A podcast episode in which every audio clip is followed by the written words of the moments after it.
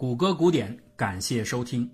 本期节目开始之前，先问大家一个问题：有一片风光旖旎的海滩，海岸线笔直而优美，左侧呢是海滩的起点 A，右侧是海滩的终点 B。从 A 到 B 之间，海岸的沙滩条件基本一样，所以呢，游玩的人群会均匀地分布在这条 A-B 线段之上。现在有两个小商贩，谷歌和张果果。都打算在这片沙滩上卖冰激凌，那就有一个问题啊，他们两个人应该分别选择这条线段 A、B 之间的哪两个点设立自己的摊位，才能够赚到尽可能多的钱？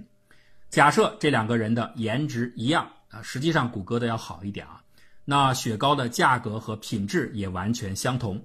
在这儿呢，有四个选项：A，分别选择线段 A、B 的两个端点，也就是 A 点和 B 点摆摊儿。B 分别选择线段 AB 的三分之一比例点和三分之二比例点摆摊儿。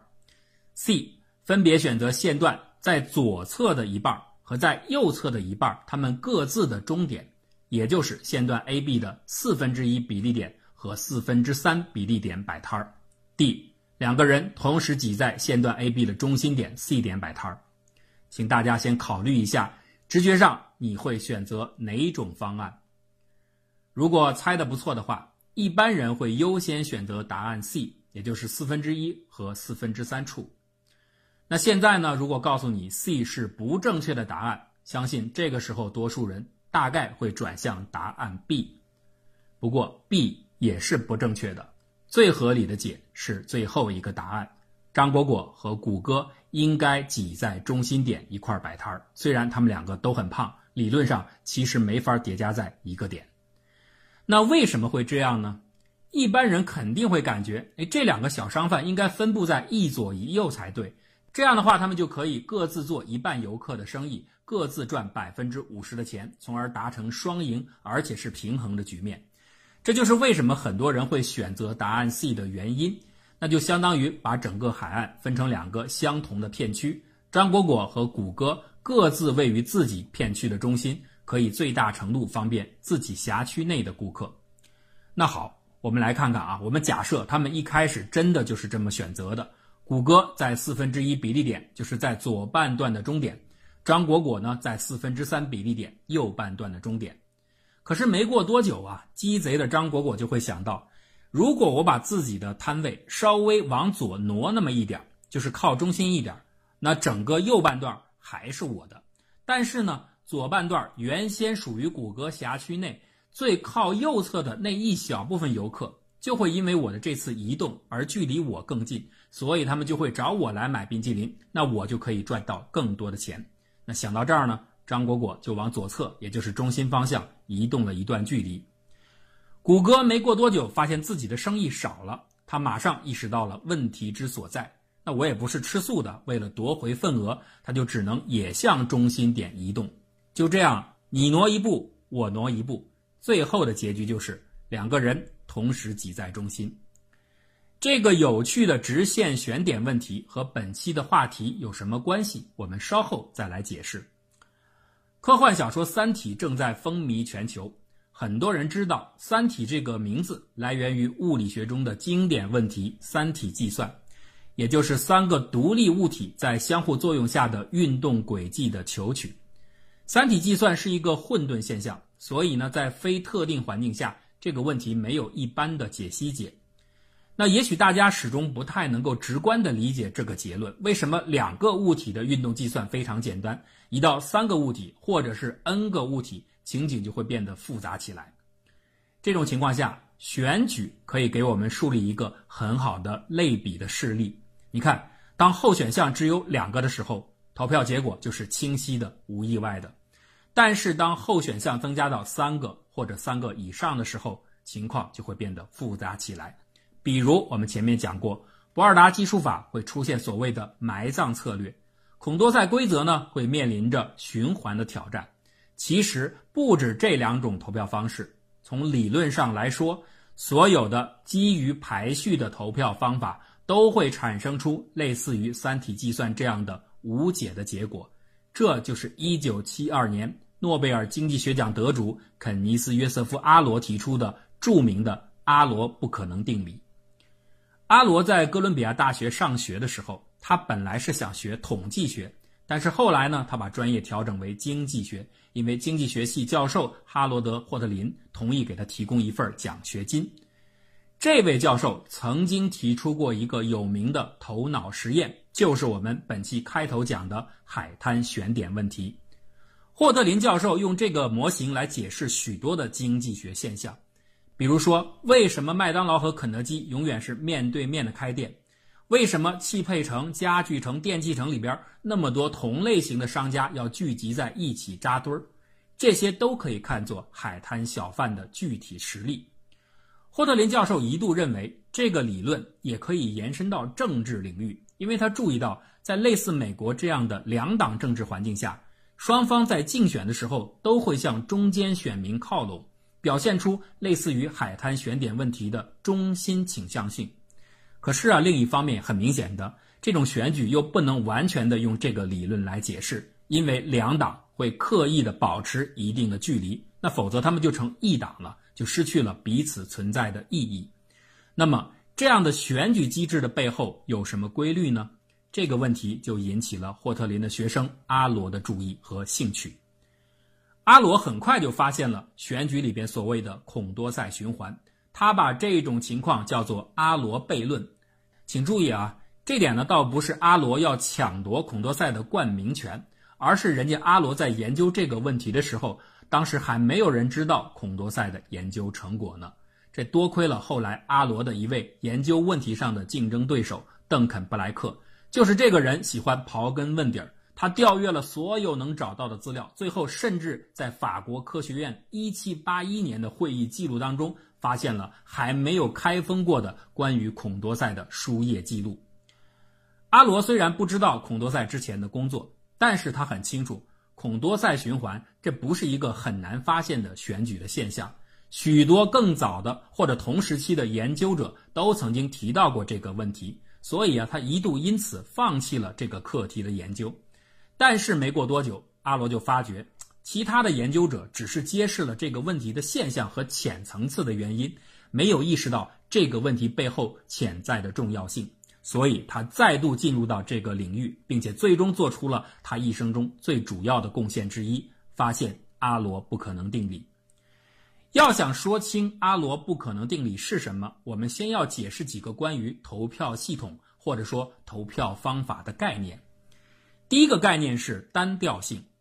当一种投票方法产生的结果显示 A 选项优于 B 选项，同时呢 B 选项优于 C 选项，那么 A 选项在结果当中必须是优于 C 选项的。啊，换句话来说，A 如果大于 B，B 又大于 C 的话，那么 A 必须大于 C。如果这种性质成立，这个选举方式就被称为单调性。如果这个性质不成立，那么这个选举方法就是非单调性的。单调性有的时候也被称作可传递性，意思就是选项和选项之间的胜负关系可以向后传递。那很明显，如果满足单调性的选举方法，它其实就是不会出现孔多塞循环的方法，也是比较合理的方法。第二个性质是无关项目独立性。老板，有一百个香菇包吗？不好意思，没有，吃别的吧？老板，哎有一百个香菇包吗？有是有，没那么多，你要吗？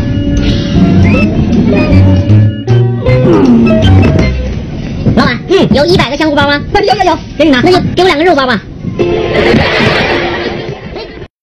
这是什么意思呢？在一个选举方法中。任何的两个选项 x 和 y，它们之间的相对胜负关系不能因为其他选项的干扰而出现改变。你选择买肉馅包子或者选择不买，是不能够和香菇馅的包子扯上关系的。你是更喜欢迪丽热巴还是林依晨？这点呢，不能和 Angelababy 是否退出跑男有关系。像我们上一期节目所举的那个例子，一九九五年世界女子花样滑冰锦标赛当中。关颖珊的分数一出来，让另外两位选手的名次出现了逆转，这就说明那次比赛的评分方法是不具备独立性的。第三个概念呢是一致性，这点呢很容易理解。在一个选举系统当中，如果所有的投票者都投下的是 X 优于 Y 这个选票，那么选举最后给出的结果必须也是 X 优于 Y，也就是计票结果得和全体选票的意见保持一致。实际上，我们在这儿可能觉得这个条件已经很宽松了。你干嘛非要到全体选民都一致的时候才去要求那个计票结果和投票者的意愿相符呢？应该是只要多数投票者的意见一致，计票结果就应该吻合于这个多数意见。但是啊，阿罗在这里是做了宽松化的处理，他把这个问题放松到了极致。你想想看啊，如果一个投票系统，给出的结果连全体一致的意见都有可能给否决的话，那它当然就是毫无疑问的不合理的方法。所以一致性是一个最低限度的要求。第四个概念是非独裁性，这也是最关键的一点，即选举系统不能有独裁者。这里边的独裁者不是我们大家通常说的那个含义，而是说根据选举方法的规则和特性。它有可能会产生出一个特殊的投票者，它的特殊之处在于，不管其他的投票人是怎么投票的，最后整个系统的计票结果将仅仅取决于这一个人的意见。如果一个投票规则允许存在这样的人，那他就是个独裁者。阿罗的独裁者不是靠权力，而是靠规则产生的。但是他们带来的结果是一样的，就是把其他投票人的自由意志给抹杀了。如果是靠一个人的话，那这样的选举还有什么意义呢？所以啊，独裁者应该是不被允许的。了解了这些概念，阿罗不可能定理就很容易说清了。如果一次选举有三个或三个以上的选项，而且投票采用的是选项间的排序方式，那么。我们将不可能找到一个选举方法同时满足单调性、无关项目独立性、一致性和非独裁性。所有的人肯定都认为上面介绍的这四个特性应该是所谓一次合理选举必须满足的性质，是不可以违背的性质。那当他们其中的任何一条不能成立时，我们就很难承认当前的选举方法是所谓合理和公平的。所以才会有人说。阿罗不可能定理是用数学证明了民主制度的不可能。其实这句话的准确理解应该是：没有任何的投票制度能够同时兼容于那四条看起来都是政治正确的选举原则。阿罗不可能定理是所有学习过政治经济学的人肯定都知道的知识，但是啊，相信很多人并不清楚它最初产生的背景。我们在这儿不去讲述这个定理的证明过程，而是介绍一下阿罗当年是怎么想到要提出这个理论的。这个点子的创意才是最有趣、最有价值的，也是你在别的地方大概听不到的。说起来啊，它其实简单的不得了，每个人都能理解。这恰好呢和阿罗的老师让他思考的海滩选点问题有关。阿罗最初发现。转圈投票的阿罗悖论，也就是孔多塞循环，他为此很是苦恼，因为他觉得投票怎么会产生这么怪异的结果呢？但是老师霍特林的海滩比喻给了他有力的启示：每个选民在政治的价值光谱上一定有一个属于自己的位置，或者靠左，或者靠右，这就如同海滩上的海岸线段 A、B 上某个位置处的游客。那每个候选人呢？他在价值上也有一个属于自己的位置，也在这条海滩上，这就是他们摆摊的地点。选民投票实际上就和海滩游客选择一个恰当的小贩购买冰淇淋一样，他一定会选择距离自己最近的那个候选者。阿罗这么类比，原本是想解决孔多塞循环问题，因为你把每个候选者都排列在一条直线上。那就不可能存在什么循环问题了。但是啊，随着思考的深入，他竟然有了意外的，而且是更加深入的发现。现在，让我们回到节目最开始的海滩选点问题的 C 答案所提供的那个场景：谷歌和张果果分别位于海滩的左半段和右半段的终点处卖冷饮。海岸工商局计划根据他们销售冰淇淋的数量，在谷歌和张果果之间。选择一个最贱商户呃，不是，是最佳商户。如果设定海滩上的每位游客只能而且必须买一支冰淇淋的话，由于谷歌和张果果各自管理着海滩的一半区段，而且海滩的人流密度是恒定的，所以呢，那些依照距离最近原则选择购买冰激凌和选择摊贩的游客们，最后一定是让这两个人卖出相同数量的冰激凌，因为他们每个区段人数是一样多的。最终啊，真正决定胜负的将是位于两个区段的连接点处，也就是。A、B 线段的正中心 C 处的那一位游客，他去哪儿买冰激凌，将最终决定最佳商户的归属。其他所有的游客在这场游戏当中，表面上看起来他们是自由的，可以随便的选择任何的时间、任何的路线去购买冰淇淋，但是其实他们的选择没有任何作用。评选系统的最终结果将唯一的依赖于 C 点的那一位游客的决定，他。就是整个评选的独裁者。上面说的这个一人一支冰激凌的购买行为和一人一票的选举活动何其类似，阿罗就此联想到一定条件下的投票系统也很可能有这样的决策上的独裁者。经过研究，他终于揭开了这个秘密。我们在这儿呢，给出一个形象的另一个版本的比喻：每个候选者都是一个质点。每个投票人都是一粒粉尘，选举就是质点吸附粉尘的过程。